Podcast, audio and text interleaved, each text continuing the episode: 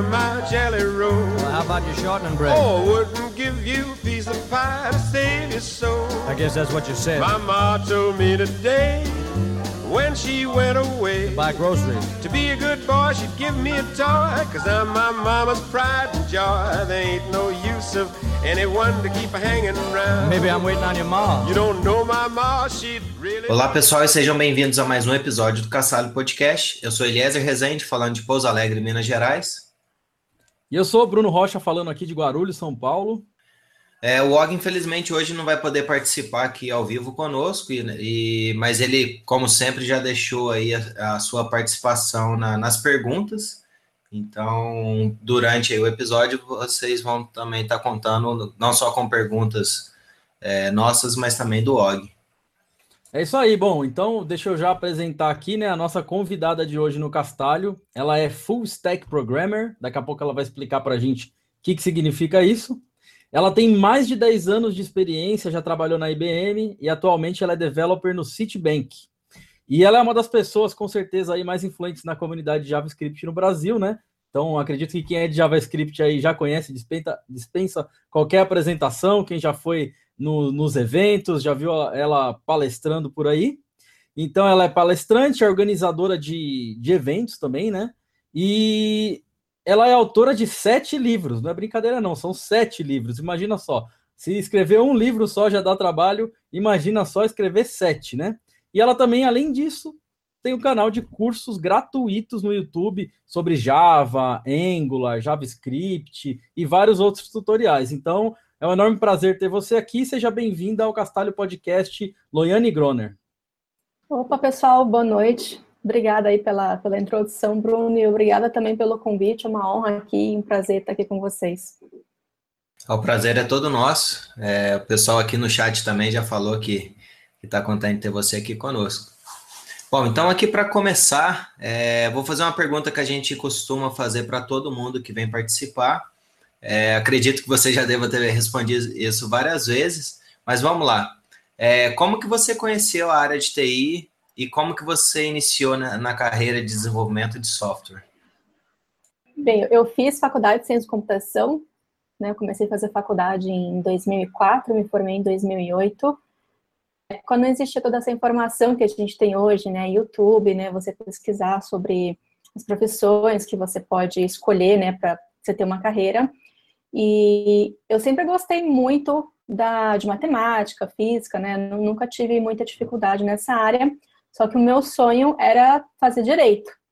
Né? Então, eu queria me formar em direito, ser advogada e depois prestar um concurso e né, chegar a um cargo de, de juíza. Só que chegando perto do vestibular, eu achei muito chato ficar decorando um monte de data, né? Aqueles detalhezinhos de história que você tem que saber para o vestibular. E aí eu decidi, vou fazer alguma coisa na área de exatas. É mais fácil para poder estudar, né? Números não, não tem muito o que pensar, ou é ou não é, né? Ou você sabe ou você não sabe. Na hora de escolher o curso, falei, o que, que eu vou fazer? Eu não, não era muito não era muito chegada no, no título de engenheira, né, de engenharia. Falei, ah, ciência da computação parece legal, eu gosto de computador, então vou fazer ciência da computação, né? Tudo, tudo a ver, nem, nem sabia. E para mim, eu iria aprender a consertar computador. Lembrando de novo que a gente não tinha né, esse monte de informação que a gente tem hoje. Então, não tinha como pesquisar. É, internet era uma coisa muito cara para se ter dentro de casa naquela época, né? Era da época ainda do, da internet de escada, que você só conectava no fim de semana. É, internet a cabo, né? O, o 128 kbps era uma coisa muito cara.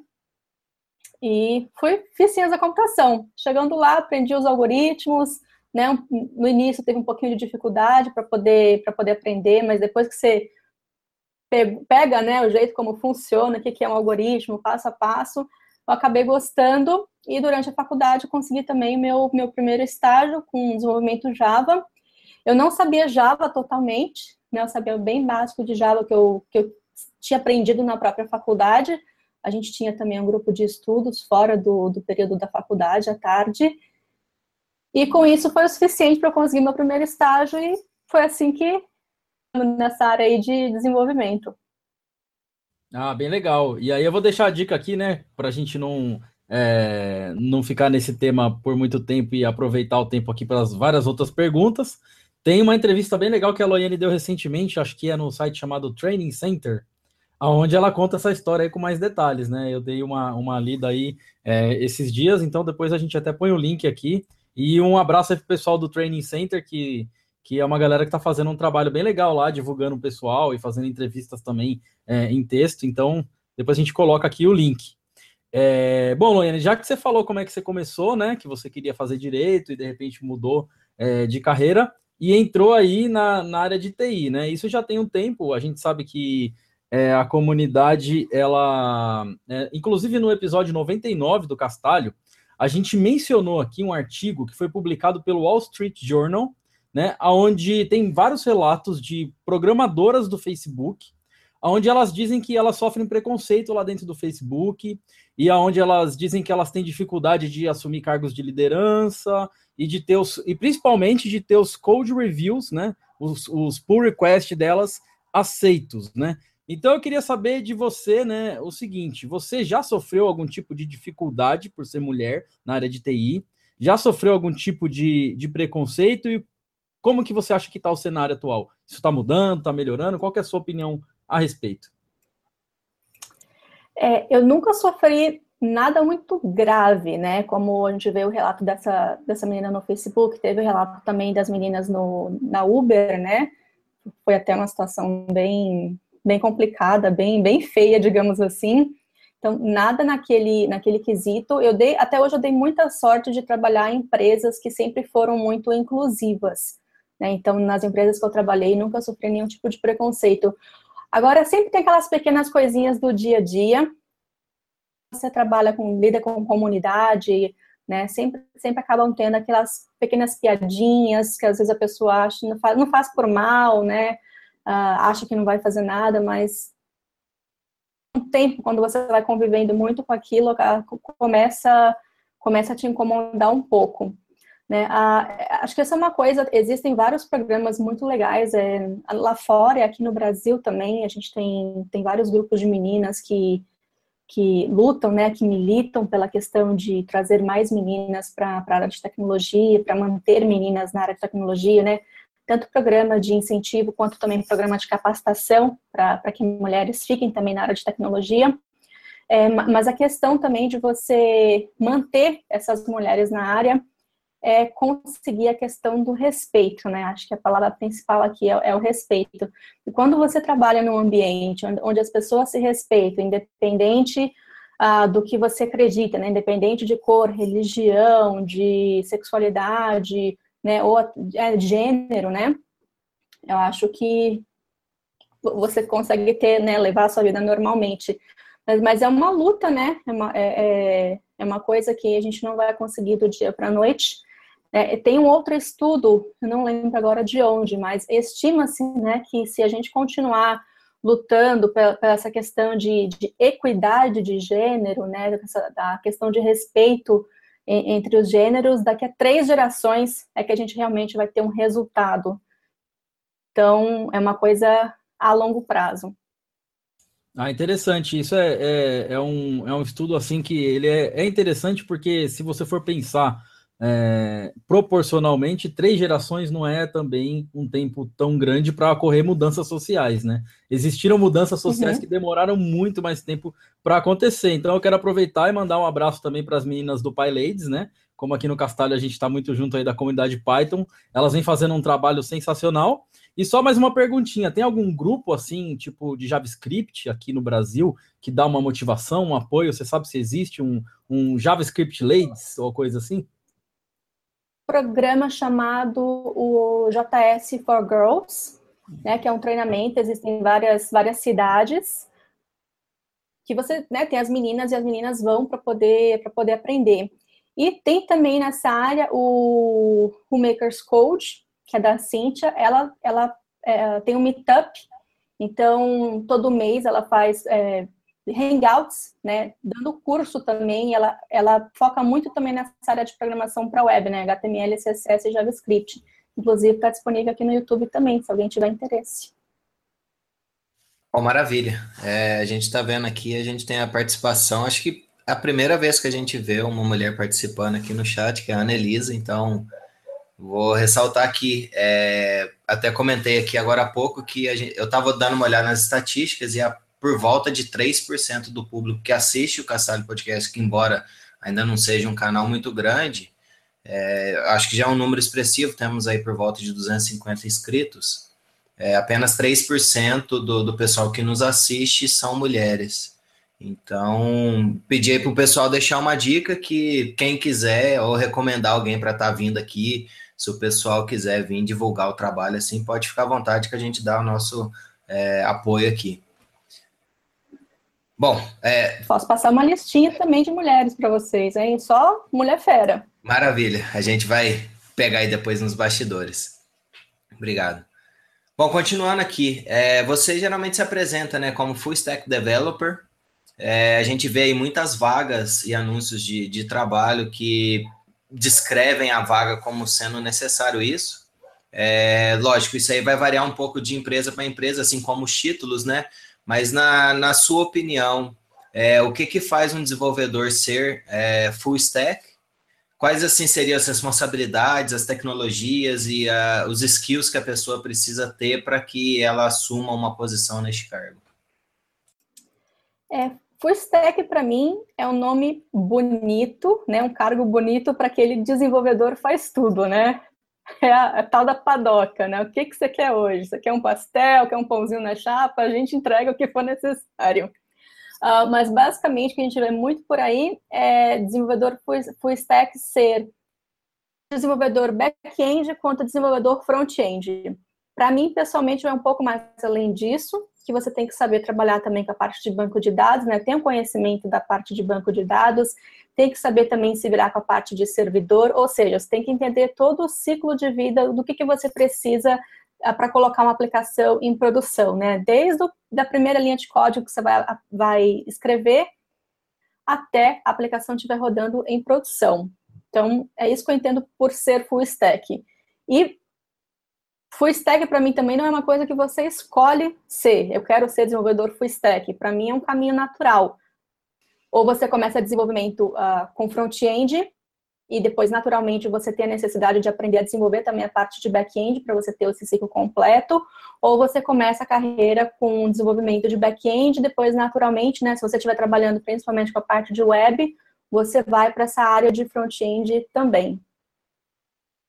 Tá bacana. É, eu acho que agora ficou mais claro, né? Para quem aí não, não entendia muito bem como é que funciona. É, eu acho que aí a dica que você deixou é: normalmente você não vai saber tudo a princípio, seria uma evolução dentro da carreira. Então, se você está começando a programar, não tente aprender tudo de uma vez só, tenta focar talvez no front-end ou então no back-end, daí vai evoluindo. E aí, só voltando ao parênteses que eu tinha feito, a Ana Elisa, que está participando aqui conosco, ela comentou que ela faz parte do podcast que chama Pode Programar. Então, a gente vai deixar o link aqui no show notes para que vocês possam conhecer lá. É, temos também a Talita que está participando aqui e tivemos várias sugestões aqui de grupos é, de mulheres na área de TI, então a gente vai tentar ir agendar com todo mundo.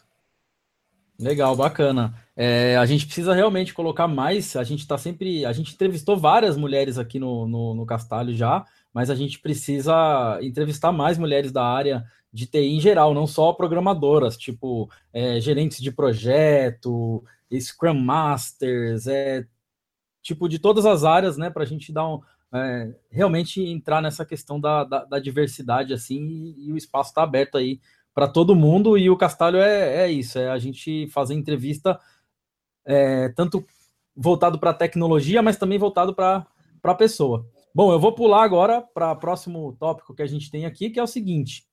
É, eu sou do tempo que o front-end era aquela coisa chamada JavaScript jQuery, né? Faz tanto tempo isso daí que ninguém mais nem lembra que esse negócio chamado jQuery é, existe, né?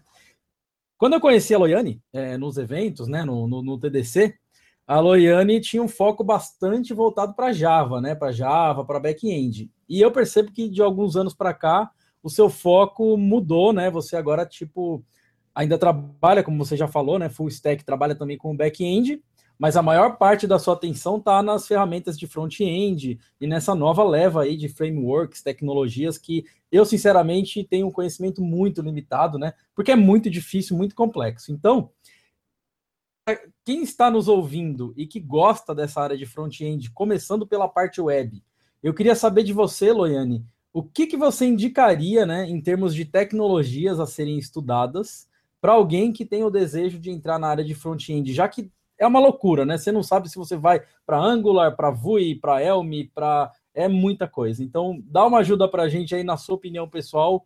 O que, que seria um bom caminho assim? Começa estudando o quê? Eu acho que a gente tem que começar do começo, né? Nesse caso, a gente começa pelo, pelo básico mesmo, pelo básico de JavaScript, de CSS, de HTML, aprende o bem básico, faz aquelas telinhas bem feinhas de início, para depois você conseguir evoluindo. É, porque isso é uma coisa que você falou, Bruno, é muito interessante, que você falou que você me viu agora um pouco focando mais nessa área de front-end porque é justamente essa, né, a, o JavaScript ele está evoluindo, né? Então a parte de desenvolvimento de front-end ela está evoluindo junto, né? Cada dia vai surgindo uma, uma ferramenta, um framework novo, né? Agora mesmo já deve ter criado um outro framework que ter sido lançado aí. Uh, e, e fica, fica até complicado para a gente que trabalha nessa área de ficar estudando tudo, porque sai muita coisa nova toda hora falo quando me perguntam isso é estude o básico, estude os conceitos, porque os conceitos eles são para sempre, né? Você, por exemplo, você vai aprender orientação a objetos. Orientação a objetos ela pode ter uma diferença ou outra em, entre Python, Java, C++, C Sharp, enfim, mas orientação a objetos é orientação a objetos, né? Independente da, da linguagem que você for trabalhar. E a mesma coisa no JavaScript. Então, foque no JavaScript, no HTML, no CSS, e agora que o JavaScript está evoluindo, foque também na parte da ECMAScript. A gente já tem aí a ECMAScript 2015, já tem a 2016, já né, tá saindo também, já tem uma nova especificação que vai sair o ano que vem aí, então a ideia é sempre trazer coisas novas todos os anos, né, apesar dos browsers ainda não, não portarem todas essas funcionalidades mas existem ferramentas, né, que a gente chama de transpiler, e a gente tem o Babel, aí tem o TypeScript também, que tá, é, é um superset, né, são coisas novas, coisas que ainda vão ser lançadas no TypeScript, ou desculpa, que ainda vão ser lançadas na, na ECMAScript, e você já pode usar agora também. Então, foque no básico Web Components.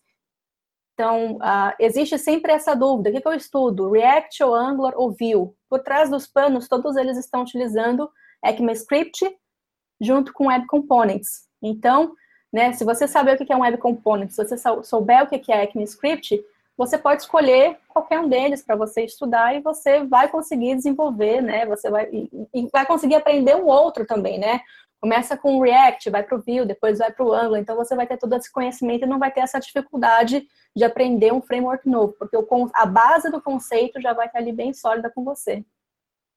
Legal. Eu me lembro de outra coisa também, que é, quando começou a surgir essa nova onda de front-end, é, acredito, se eu não estou enganado, que foi por conta de um cara chamado Meteor, né? Que é um framework que começou com essa ideia de programação reativa. E aí já liga isso com uma pergunta aqui do Felipe no nosso chat, né?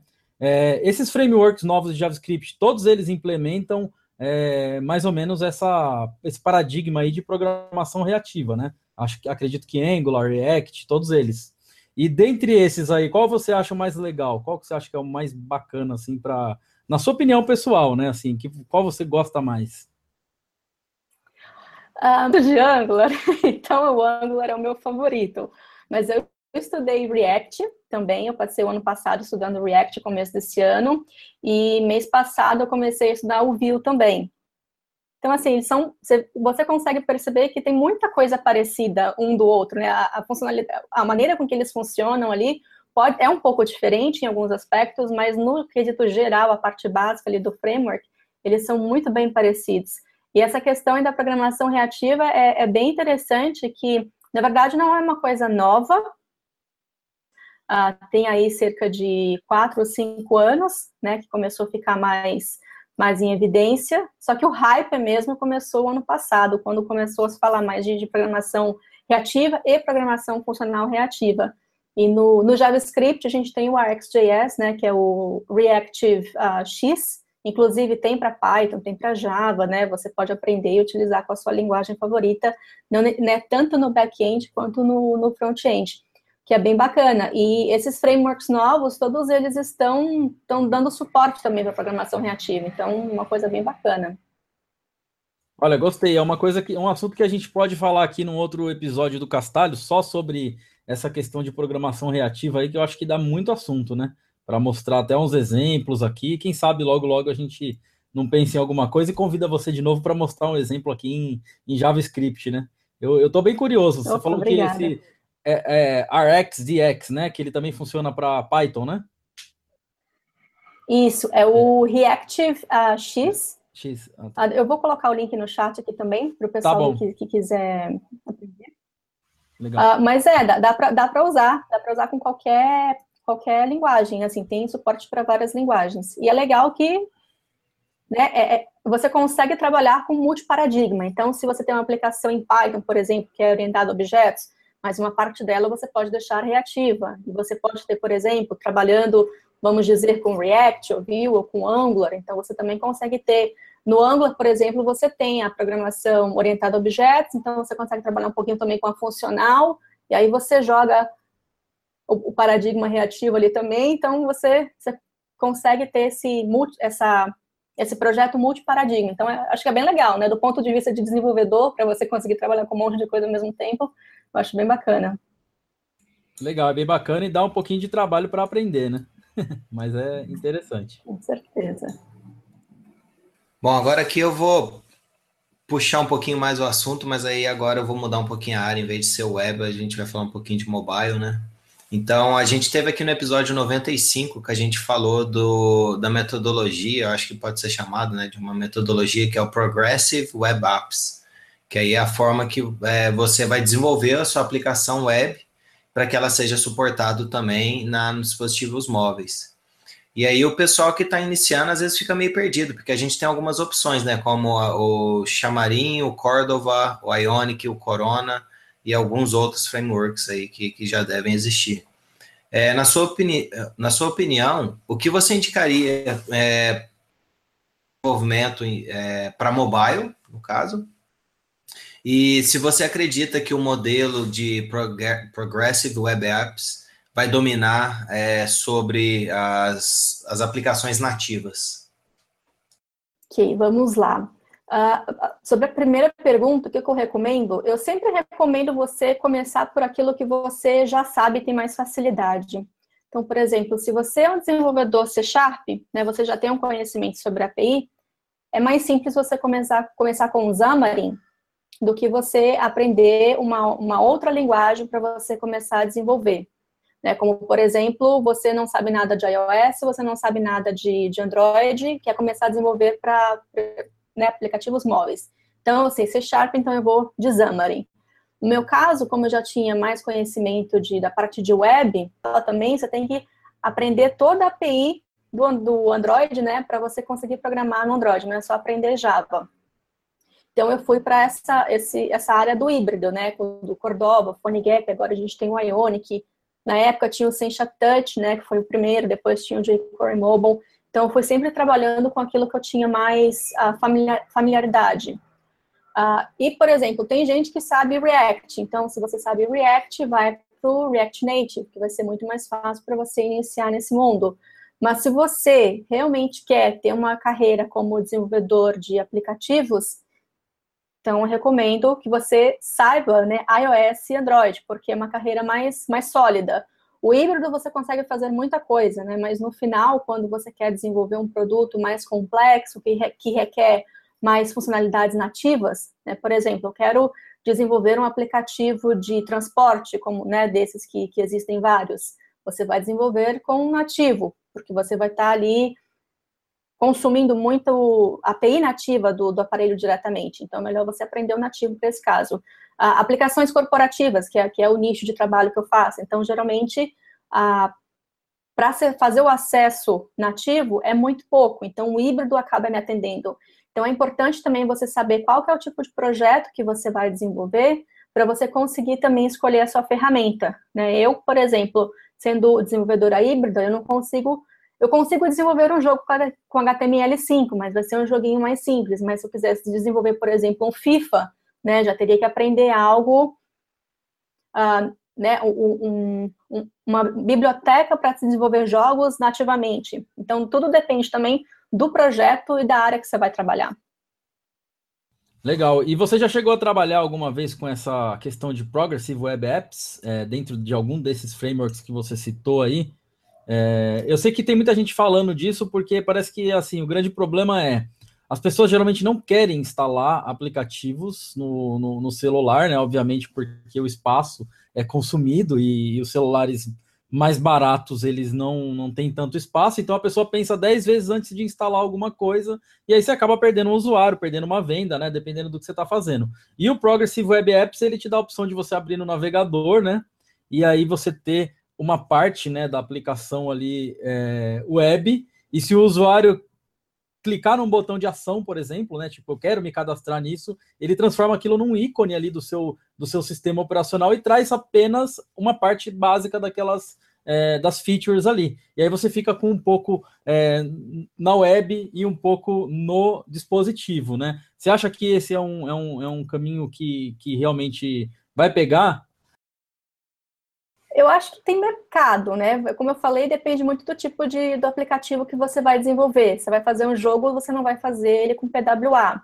Mas, por exemplo, eu tenho, eu trabalho para um jornal. Um jornal é uma coisa que dá para você ler online. Mas às vezes ficar digitando o endereço sempre que você quer acessar aquele jornal, né? Não é. Você perde um pouco a paciência de ter que ficar digitando toda hora. Então, uma PWA, nesse caso, ela vai cair como uma luva, né? Então, tudo vai depender da necessidade que você tem. Ah, hoje, hoje em dia, a gente tem vários, né, vários aplicativos que, a gente olha nas lojas e são aplicativos simples, que não oferecem não oferecem nenhuma, nenhuma integração nativa com o aparelho. Então, esse tipo de aplicativo você facilmente consegue transformar ele em PWA. É importante você abrir né, o, o, a parte de, de atualização da loja e você tem lá 100 megas de download e o desenvolvedor coloca lá correção de bug fixes, né? Você está fazendo o download de 100 megas só para bug fixes. Então, isso realmente é frustrante do ponto de vista do usuário. E só que a PWA ela ainda está ela tá nova ainda, né? A gente tem a, o Google que está saindo um pouco mais na frente em, em relação a isso, né? Do, do browser, porque você vai precisar do suporte do, do browser ali.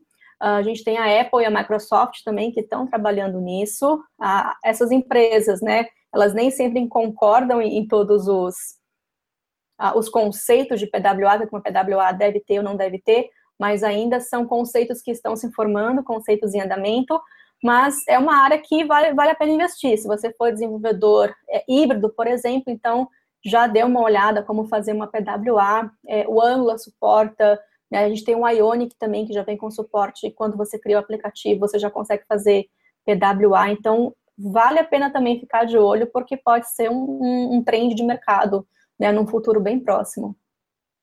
Bom, maravilha. É, eu queria aproveitar antes da gente mudar um pouco o assunto aqui. É, já que a gente está falando em aprender tecnologias novas, teve uma pergunta aqui do Rafael Neves, que ele pergunta assim: é, quando você vai aprender alguma tecnologia nova, qual é a metodologia de estudo que você segue?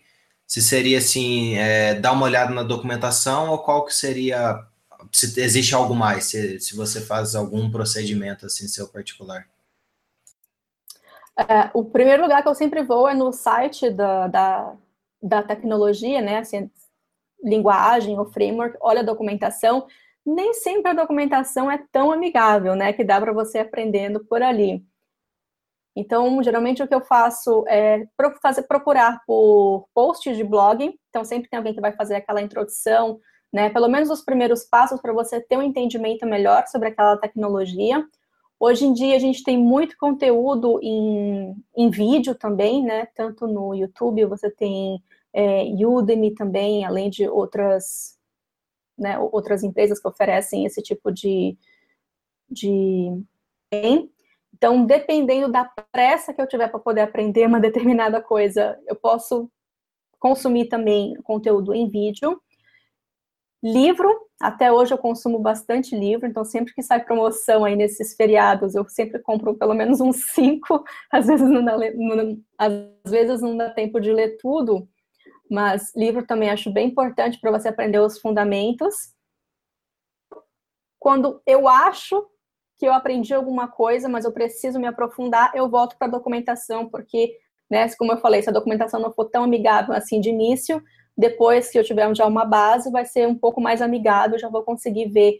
E ler código-fonte, né, que nem sempre a gente não, não, não faz, não está acostumado a fazer isso, mas se for uma tecnologia, né, que está com código-fonte ali disponível, tenta ler o código-fonte, porque ali vai ser o melhor lugar para você realmente aprender, aprender as, as né, o, como funciona tudo ali por trás dos panos. Bacana, gostei das dicas e também tem a parte de criar um projeto, né? Criar alguma, alguma brincadeira lá depois, sai quebrando a cabeça, errando e enchendo o Stack Overflow de pergunta, né? Porque você só aprende a hora que você vai lá para o Stack Overflow e faz aquelas perguntas bem idiotas assim que você fala, nossa, depois você volta. Às vezes eu encontro posts meus do Stack Overflow de muitos anos, eu falo, como é que eu pude perguntar um negócio desse, né? E foi assim que é assim que a gente aprende. Com certeza. É. Inclusive, é. eu tenho um projeto de exemplo, que eu sempre tento fazer aquele mesmo projeto naquela linguagem, que é um projeto que usa um pouquinho de tudo. Projeto básico, mas eu tento usar um pouquinho de tudo para poder ver como que eu, que eu me sairia desenvolvendo um projeto com aquela tecnologia. Essa é uma dica, é dica de ouro, essa aí, realmente. É, essa é uma ótima ideia, porque você já sabe os conceitos todos da aplicação e aí você só tem que aprender a tecnologia mesmo. Gostei. Eu vou entrar agora num assunto polêmico, né? Então vamos lá. A gente sabe que nenhuma tecnologia é perfeita ainda, infelizmente não inventaram ainda a bala de prata, o framework ou a linguagem que resolve tudo e que não tem os, os famosos whats, né? Os famosos pitfalls, né? E a gente sabe também que você é especializado em JavaScript e que JavaScript é bem famoso por ter vários whats, né? Vários pitfalls, assim, que às vezes você tá lá no console e você fala: Não, não acredito, deve ser bug do meu navegador. Eu não acredito que JavaScript me respondeu isso, né? E isso já é uma coisa que a comunidade conhece. Vários desses problemas foram resolvidos no ECMAScript 6 e tem muita coisa que, inclusive no 7, foi incluído, é, inclusive algumas coisas que foram inspiradas nos generators do Python, né? E de outras linguagens. E agora no 8, né, que é um projeto aí que tem muita coisa nova, é, bem bacana que eu já andei lendo, né? Apesar de, de como você já mencionou, os navegadores demoram um pouco para adotar, a gente tem que usar uns workarounds ali. Mas enfim, com todos esses problemas aí que o JavaScript, assim como todas as outras linguagens têm, mas focando no JavaScript, eu queria saber de você. Essas inconsistências do JavaScript realmente causam algum problema no dia a dia na produtividade do, do seu projeto ou na confiabilidade dele? Ou é só um exagero aí das parte, por parte dos haters da, da linguagem? O que, que você acha? Polêmico. uh, acho que JavaScript ou você ama ou você odeia, né?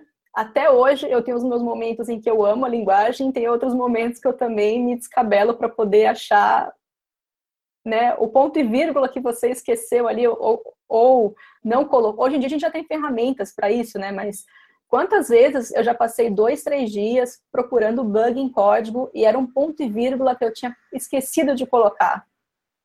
Né? Então, realmente, isso são essas pequenas coisinhas, né? E também tem, como você falou, os pitfalls né, internos da linguagem.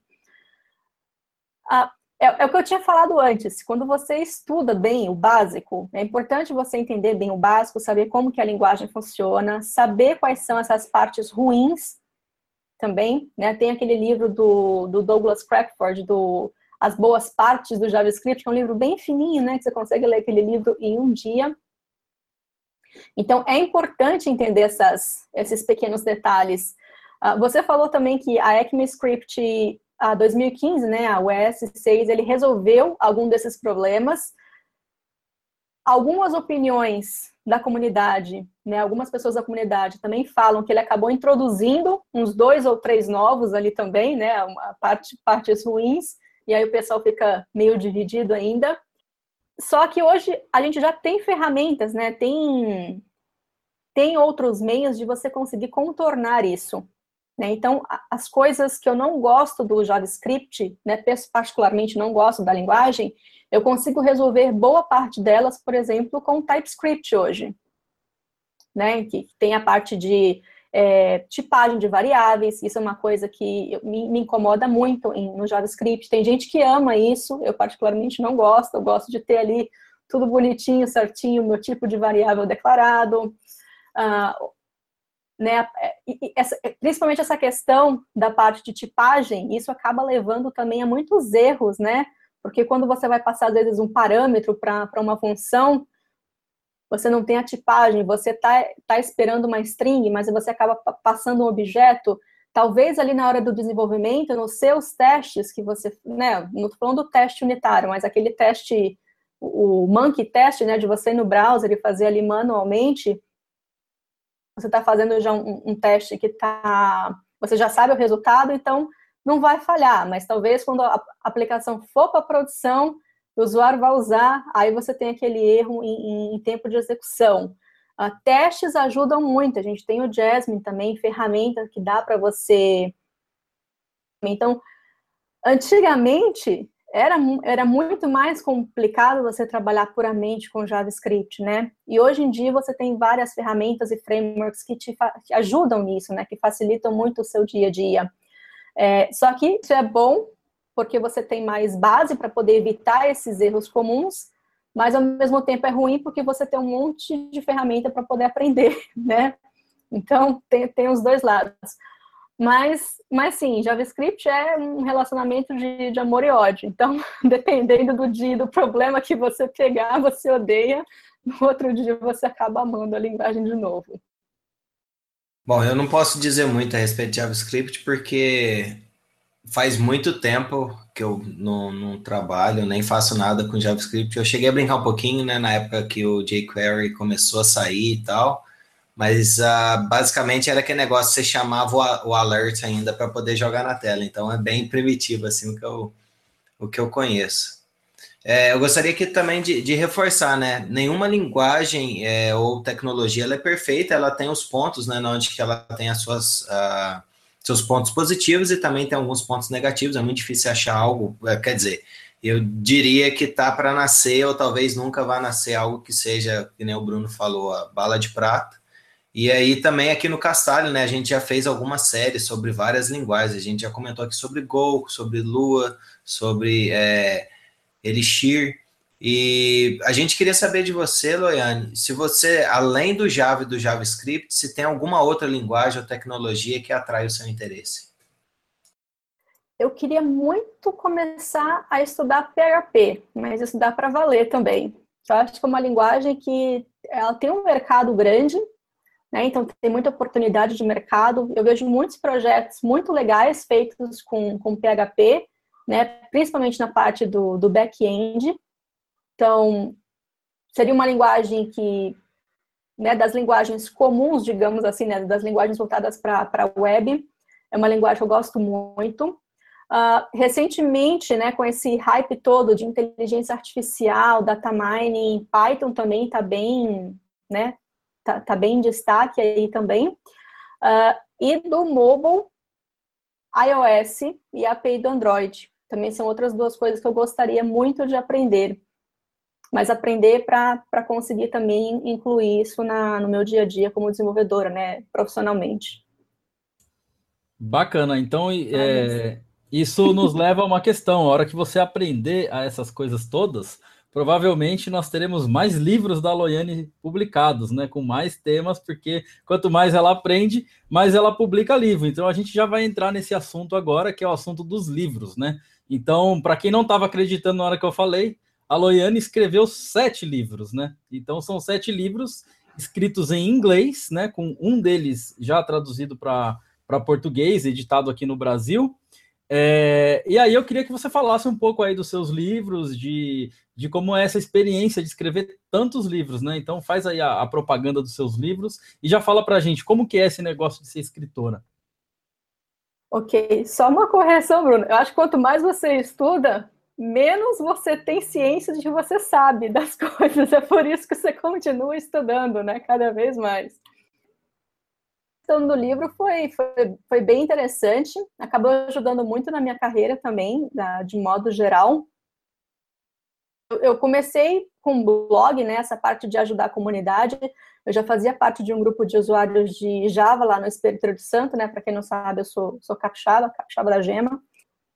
Quando eu me mudei para São Paulo, eu já tinha esse blog em português, mas como eu estava trabalhando numa empresa em que eu precisava utilizar o inglês no meu dia a dia, resolvi também fazer um blog em inglês uma vez por semana eu publicava uma parte de um tutorial nos dois blogs, né? E fazia tradução de um para outro. E com isso eu consegui o, o convite para o primeiro livro. Né? E escrevi o primeiro livro em inglês. Foi o livro mais difícil, porque literalmente foram quase seis meses, foram cinco meses e, e alguns dias que eu praticamente não saí de casa. Então era casa, trabalho, senta, escreve, eu tinha que pedir para outras pessoas fazerem supermercado para mim, porque eu não tinha tempo nem de ir ao supermercado, né? Então eu pedia para a família poder comprar as coisas. Mas eu aprendi, aprendi muito, né? Essa, esse, o primeiro livro foi, foi uma aula de gerenciamento de tempo, praticamente, né? Porque depois eu já tinha peguei a manha, né? Peguei o jeito, o jeito de escrever. E os outros foram mais fáceis porque na semana, eu tentava escrever os exemplos e no fim de semana só fazia a explicação, né? Escrevia mesmo tentando explicar cada parte do código. Então, foi o jeito que eu achei que ficou mais fácil para eu poder escrever.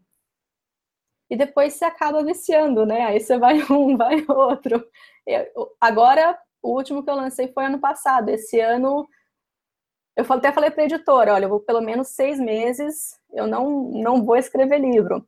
Tanto que era para ter escrito um, mas não, não deu certo. E agora eu estou fazendo a revisão desse livro, revisão técnica, então, mas eu já estou com muita vontade de escrever o próximo, só preciso da, da oportunidade. Maravilha. É, a gente mencionou aqui no, no, começo do episódio que o Og não pôde participar e ele é uma pessoa assim que gosta muito de, de ler e uma das curiosidades dele é a respeito sobre o processo de, é, como escrever um livro, o processo de criação. Então, aqui ele deixou algumas perguntas, a gente vai passar aqui por elas, que aí o pessoal que também está interessado, talvez em entrar nessa jornada, né? Você já comentou que a, a, primeira vez é sempre mais difícil, mas que depois, se você gosta daquilo, acaba desenvolvendo a sua forma. Mas aí o que a gente vai falar aqui agora são algumas perguntas, né, que o Og deixou, para conhecer um pouquinho mais como funciona o processo seu de, de escrever o livro. Então, assim, você já comentou que uma estratégia seria escrever, se for um livro técnico, né, no caso, escrever os exemplos e depois tentar explicar aquilo. Mas para que você faça isso, você precisa se trancar num lugar assim quieto, ou precisa ir no isso assim num quarto, por exemplo, ou então você precisa ir num, num, lugar, por exemplo, uma cabana nas montanhas, um lugar assim que te traga inspiração. Qual seria o lugar mais ou menos que você prefere é, está escrevendo o livro? Ah, eu não, eu não tenho muita dificuldade com isso, né? Até porque onde eu moro aqui, o apartamento, ele é um apartamento baixo e de esquina com duas avenidas, então tem sempre muito movimento. As aulas até perceber uma moto, um caminhão passando de vez em quando, né? Então, essa questão de barulho não me incomoda tanto. Então, geralmente eu ponho fone de ouvido, música, né? Até para trabalhar também faço isso e eu consigo me concentrar dessa maneira. É, de vez em quando, fim de semana, quando a parte de escrever mesmo, até costumo ir num café, até para sair de casa um pouco, né? Para dizer que está saindo de casa, fazendo um programa diferente. Aí eu levo o marido junto, para dizer que eu estou passando um tempo com o marido também. Mas geralmente é, é assim. É uma, uma questão interessante, já que o pessoal perguntou sobre o, o processo de escrita, é, até quando você vai trabalhar como editora, né? Eles, o Bruno também escreveu livro já, tem, tem livro de Python, não é, Bruno? É, inclusive então, pela mesma, mesma editora, né? A Pact. É, foi mais ou menos na mesma época, foi em 2012, né, que eu escrevi o primeiro livro de, de Python e Web, mas foi um trabalho tão grande que eu não consegui dar conta de continuar. Tenho planos, mas por enquanto não estou conseguindo. Eu sei que é um trabalho muito grande. É, então, uh, geralmente quando você vai trabalhar com editora, e até o pessoal que está pensando também em publicar o seu próprio livro, eles pedem a primeira coisa é o, é o que chama. É, é o que eles chamam de outline, né? Que é o quais são os capítulos que você vai colocar no livro, o que cada capítulo vai ter. Então, por exemplo, ah, o capítulo de introdução. Então, vou escrever um livro de Python. Então, o que, que eu preciso instalar no meu computador? Se eu preciso configurar uma variável de ambiente ou não? Se qual ideia que você indica para a pessoa utilizar, né? A ideia que é mais fácil. Então, essas coisas básicas. Ah, então, o segundo capítulo, por exemplo, vai ser um Hello World. Então, quais são os passos para você criar um projeto na IDE, para você escrever o código, explica o código, como é que você executa aquele código. Então, você vai colocando todos esses detalhes no seu outline você pode fazer isso no Word, Markdown, enfim, cada, a, cada editora tem a sua própria forma de trabalhar. A quantidade de páginas, né? As pessoas às vezes pensam que o autor tem total liberdade, mas a editora, né, ela vai vender o livro, então eles têm mais ou menos um preço que eles podem vender e com isso o custo também de produzir o livro, então geralmente eles limitam o número de páginas também. Ah, então você tem que colocar a estimativa e se você realmente for fechar o contrato com eles, eles vão pedir também um planejamento, né, de quando vocês podem entregar o, os capítulos. E eles levam isso ao pé da letra, não é uma estimativa, né? Geralmente eles te cobram bem naquela data. Uh, mas é isso, então você ter todo o planejamento do livro, o que cada capítulo vai, vai ter, né? É legal que você, se for um livro técnico, né, de, de framework, tecnologia, ter bastante exemplos, então isso é uma coisa que o pessoal gosta muito. Uh, se for um livro orientado a projeto, melhor ainda. Foi o tipo de livro que, que, como autor, eu percebi que é o que o público gosta mais, né? Dependendo se a linguagem permitir. Então, isso é uma coisa muito importante também de se ter em mente. E muitos exemplos práticos, né? Você colocar o passo a passo, você colocar também é, screenshot, né? Tirar uma captura de tela do resultado para né? Não ter apenas o código, mas para mostrar também então, acho, essas são, acho que são as dicas mais, mais legais que eu poderia dar. Então, ter esse documento, se a editora não te conhece, tenta já ter um ou dois capítulos escritos para eles poderem avaliar, né, como que é a sua escrita, ah, como você explica a sua didática e torcer para fechar o contrato. Legal. Então, pelo que você falou aí, eu percebi que para você escrever um livro, né, você tem que meio que ter talentos de roteirista. Mesmo que o livro seja técnico, você tem que escrever um roteiro, né? Isso é interessante, que esses dias eu estava até vendo isso, tem alguns vídeos no YouTube que ensinam técnicas, né, de como escrever um bom roteiro, início, meio, fim, coisas importantes. E aí me veio uma dúvida, né, que na verdade é, é também uma das dúvidas que o Og colocou aqui no, na, na lista de perguntas dele, que é o seguinte: você já pensou em escrever um livro não técnico? Uma ficção, ou um livro de outro assunto que não seja é, programação, desenvolvimento? Olha, eu acho que quando eu era adolescente eu tinha mais criatividade para essas coisas. Depois que você entra para a área de TI, você é meio que sugado por esse mundo e você só pensa em, em tecnologia, né? É, mas eu acho que hoje eu não teria criatividade suficiente. Meu marido começou a escrever um de, de fantasia medieval, com orcs, elfos, ficou até legal, ele escreveu uns três capítulos, mas eu, sinceramente, não teria criatividade para fazer isso.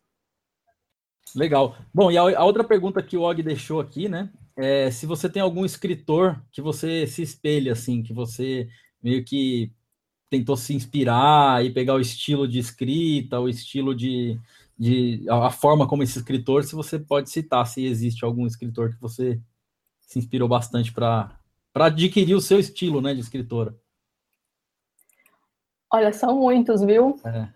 Acho que a maioria dos livros que eu li quando estava na faculdade, enquanto eu estava, enquanto eu estava aprendendo né, as tecnologias, é, principalmente a parte de orientação a objetos, né? Para você achar um livro que você consiga realmente entender para cair a ficha do que, que é realmente orientação a objetos, que, que você precisa daquilo tudo.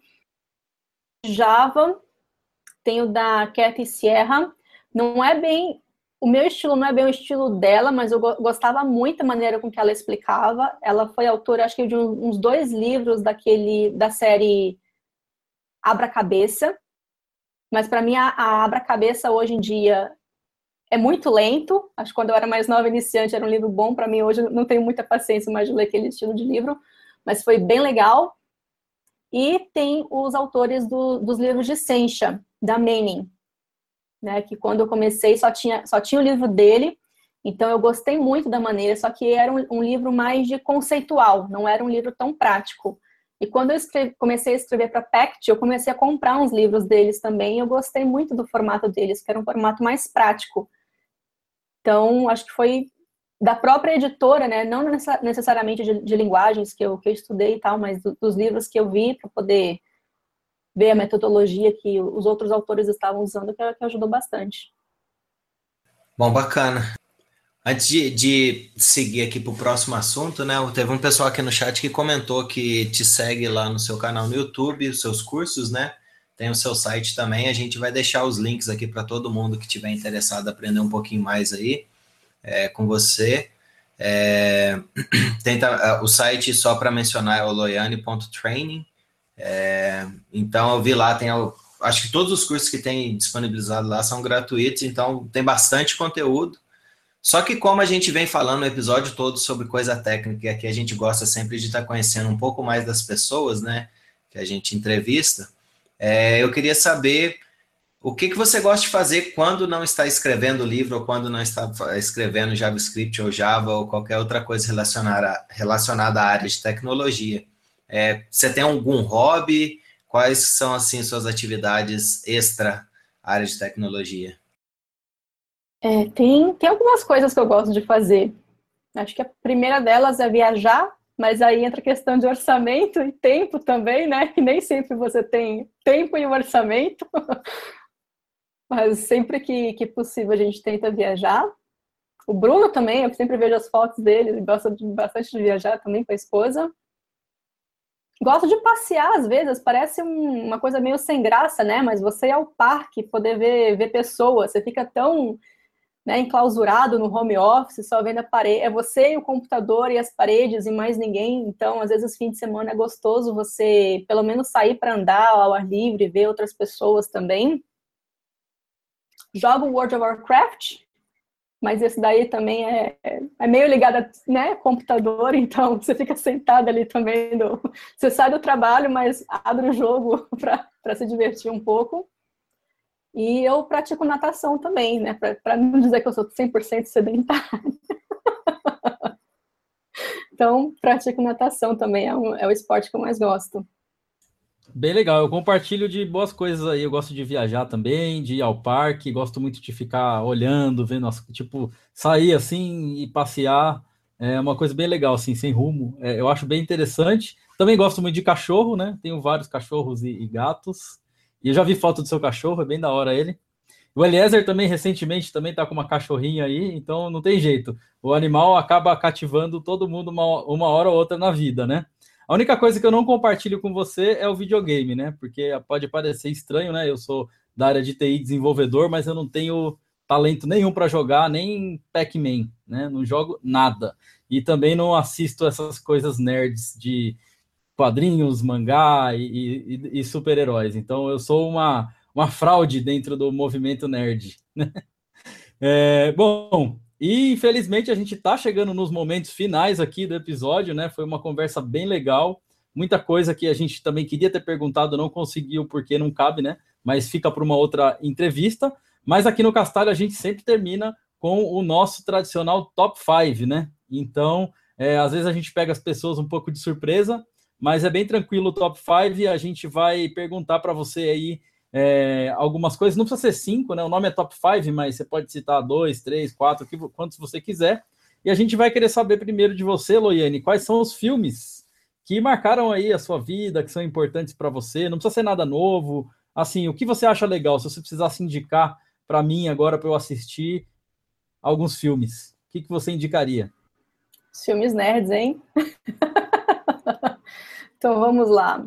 Uh, Senhor dos Anéis, com certeza. Versão estendida, né? Porque tem mais detalhe. A versão que foi para o cinema cortou bastante coisa importante dos livros, principalmente o segundo filme. Star Wars, outro nerdzinho.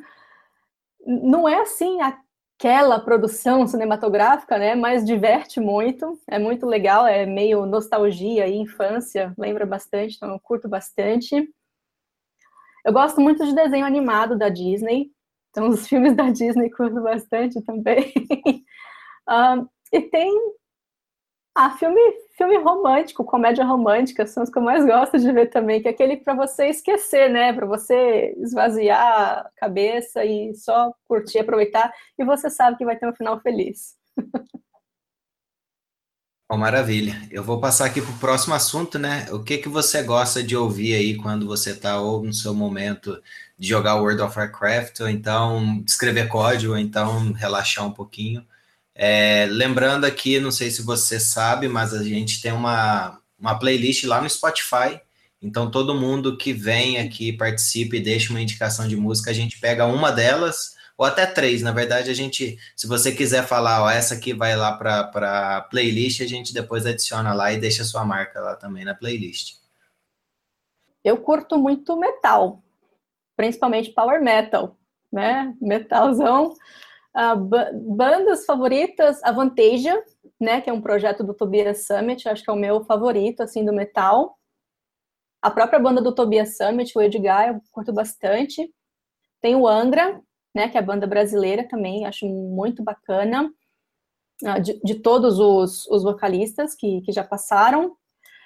Uh, Metal com vocal feminino, curto muito, e aí existem mais de 10 bandas, então tem aí, a, tem o Nightwish, né, com, as três vocalistas também, o After Forever, né, que é com a com a Flor também, Within Temptation, que é um pouquinho mais leve, então quando você quer descansar um pouquinho, Within Temptation, uh, e fora de metal, só tem uma diva, que é a Celine Dion.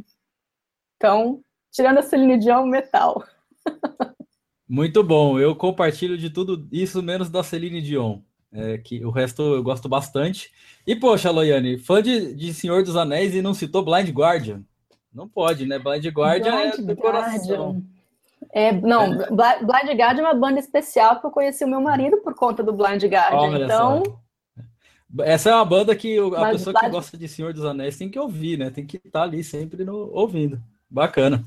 E aí, agora vamos passar para os livros, né? Você pode falar de livros técnicos ou não técnicos, a sua escolha. Indica aí para a gente alguns livros aí que você gosta muito. Vou falar de livro não técnico, porque livro técnico tem, são muitos. Já citei Senhor dos Anéis, então, cara, Senhor dos Anéis é uma obra clássica. Se você não leu, você tem que ler. Né? Acho que todo, todo ser humano precisa ler Senhor dos Anéis. Uh, tem os, os livros do, do, Game of Thrones agora também, né? Esperando o autor escrever o último livro antes de terminar o seriado, mas parece que isso não vai acontecer. Uh, livro mais levinho, Harry Potter, né? Um clássico também, fez muito parte da minha adolescência. Então tem Harry Potter. Uh, eu gosto muito de livro assim de fantasia. O, o Guia do Mochileiro das Galáxias, né? Mas a toda a, acho que são quatro livros, não são? Quatro livros? Trilogia de quatro livros, né? Eu acho que chega a ser cinco, algo assim, quatro ou cinco. Então tem esse tem muito tempo que eu li também, mas é um livro bem gostosinho também de ler, bem bem cultura geek, né? Cultura nerd, que é bem gostoso. E é isso, o livro, eu, eu gosto desses livros de adolescente um pouco também, né? Aquela, né, quando eu era adolescente, Crepúsculo, né? Vou passar vergonha aqui agora mas o Crepúsculo, que é uma leitura bem levezinha também, uh, né? Mas de preferência esses que eu já citei, esse Crepúsculo você deixa de fora, mas é gostoso também de ler uma coisa mais, mais leve. Bom, é, a gente está vendo aqui que tem algumas perguntas ainda surgindo, mas infelizmente o tempo é, acaba sendo um pouco nosso inimigo aqui. A gente tem muitas outras coisas que a gente gostaria de falar com você, Loiane. Mas eu acho que para esse episódio é isso. É... Muito obrigado de novo por ter aceito o convite, por ter participado aqui conosco. É, antes da gente terminar aqui, eu gostaria de deixar um espaço para que você é, deixe uma mensagem, você queira divulgar algum dos seus trabalhos, projetos, planos, eventos e tudo mais. O espaço é todo seu agora. Eu que agradeço vocês pelo, pelo convite, realmente, muito obrigado. Acho muito legal esse, esse tipo de podcast, assim, meio técnico, né? Um pouquinho pessoal no final, para lembrar que a gente também é gente, né? que atrás de, de, uma pessoa ali nerd que só pensa em, em, código, né? Tem uma pessoa normal. Então, muito bacana isso. É, e eu vi que tinha bastante gente que é iniciante, né, nos comentários, então deixar uma, uma mensagem para eles, né, que não pessoal que está entrando agora, então não se desespera, né? O mercado de tecnologia, por mais que você abra uma vaga de trabalho e você tenha ali 200 requisitos, né, de várias tecnologias, vai aprendendo no seu tempo, com calma, não precisa aprender todas as linguagens do mundo, né? Como o Bruno falou ali antes, uh, foca em uma, né? Seja na parte de front-end ou back-end, dê uma olhada naquela que você acha que vai, vai gostar mais, depois foca o aprendizado nela para você iniciar a sua carreira. Não tem problema depois também você trocar de linguagem, você quiser dar um outro rumo para sua carreira. A gente tem muitas, muitas oportunidades e muitas áreas, né? Tem área nova surgindo aí é, sempre, né? A gente tem essa parte agora de inteligência artificial que está bem, bem alta, essa parte de, de realidade virtual também, né? De hologramas agora também, que pode ser uma oportunidade nova de carreira. A gente teve o desenvolvimento mobile, né? Com smartphones, que parece que foi ontem, né? Para a gente, assim, quando surgiu o primeiro smartphone, o primeiro iPhone, está fazendo esse ano aí 10 anos. Então, uma carreira super nova também na área, tem muita coisa para a gente poder evoluir. E é estudar sempre, né? Então, sempre tira um tempinho aí no seu feriado ou na sua noite, no seu fim de semana, para tentar estudar uma coisa nova. Claro que não precisa virar um expert, mas pelo menos para saber aí, ficar de olho na, nas tendências do mercado, né? Para você acompanhar, né? E quem sabe também você dar aquele aquele toque, opa, agora é isso que eu quero para minha carreira e você focar naquilo. É, e também, para quem quiser aprender, vou deixar o jabá, tem os, os, o canal, né, aqui no YouTube, que é o Loiane Groner, ou procura por Loiane também, uh, que tem os, os cursos para vocês aprenderem, então sempre estou pedindo feedback para o pessoal, que posso melhorar o formato de curso, etc. Então, estou sempre tentando responder os comentários lá também, então se quiserem entrar em, em contato, pode ser pelas redes sociais, ou pelo YouTube também, e a gente está aí, comunidade, para compartilhar conhecimento um com o outro, né? Porque assim é que a gente consegue fazer a comunidade crescer. Eu é, acho que é isso que é importante. Legal, e aí eu vou deixar mais um recado para quem quiser conhecer a Loiane e fazer perguntas pessoalmente. Tem aí o JavaScript Experience, né? Que vai acontecer esses dias aí. E tem também o TDC São Paulo, né? Que vai ser em, em julho e que a Loiane vai estar lá palestrando e, e organizando trilha novamente, né? É um casamento com o TDC aí já de, de muitos anos. E quem quiser conhecer a Loiane é só é só estar tá de olho nesses eventos aí. Bom, pessoal, eu quero primeiramente agradecer você, Loiane. Muito obrigado por aceitar o convite, por ficar com a gente aqui uma hora é, conversando e batendo papo é, sobre tudo isso aí que a gente falou. Foi bem legal. É, agradecer todo mundo que participou pelo chat, que fez perguntas, é, isso é muito bacana, né? Quando tem essa interação toda e o, o canal do Castalho está começando a crescer, está tendo cada vez mais pessoas participando, a gente está muito feliz com isso. Então eu quero pedir para vocês que cliquem aí embaixo no inscrever-se, né? Tem lá o subscribe ali, e do lado do inscrever-se tem um sininho para vocês é, clicar no sininho e receber notificação do nosso próximo episódio. A gente está aqui no YouTube toda quarta-feira, às 8 da noite. Então, semana que vem, de novo, tem outro episódio aqui. Ou vai ter entrevista, ou a gente vai fazer um episódio temático, ou vai ser um sobre notícias. Se você quer saber exatamente o que vai ser, entra no castalho.info, que é o nosso site, onde está publicado todos os episódios, com os show notes e com o, o feed do podcast, né? Se você prefere ouvir em podcast, se acompanha pelo podcast, escuta lá na academia, ou no trabalho, ou no trânsito, que é bem legal o formato de podcast. E lá em cima no menu tem um, um, um menu que é o Agenda. Então, se você clicar no Agenda, você vai ver todos os nossos próximos episódios até o mês que vem tá lá já agendado, você já vai saber quem é o, o, participante da semana que vem. Se você quiser incluir alguma pergunta ou sugerir alguém, é só colocar o comentário lá embaixo na caixa de comentário que a gente vai é, fazer de tudo para incluir aqui a sua sugestão ou convidar a pessoa que você sugeriu lá. A gente já vai convidar algumas que o pessoal sugeriu aqui no chat, né? Então é isso. Muito obrigado, boa noite para vocês e até o próximo Castalho Podcast na semana que vem. Baking up a stone and her oven is still warm. I know you want it, but you can't have it and I ain't gonna give you none. Yeah, dirty boy.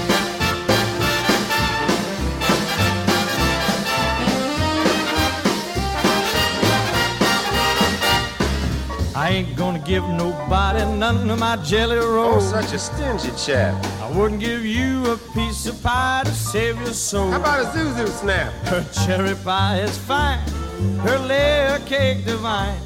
But I'm telling you twice, you can't get a slice unless you're extra special nice. Ah! Now there ain't no use of you to just keep hanging around. Oh, pretty please. I love you, but I hate to put you down. Yeah, jelly roll is sweet. That it is. It sure is hard to beat.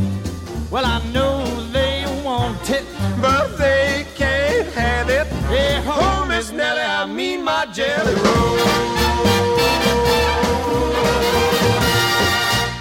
Dibs on the dishpan. I got seconds.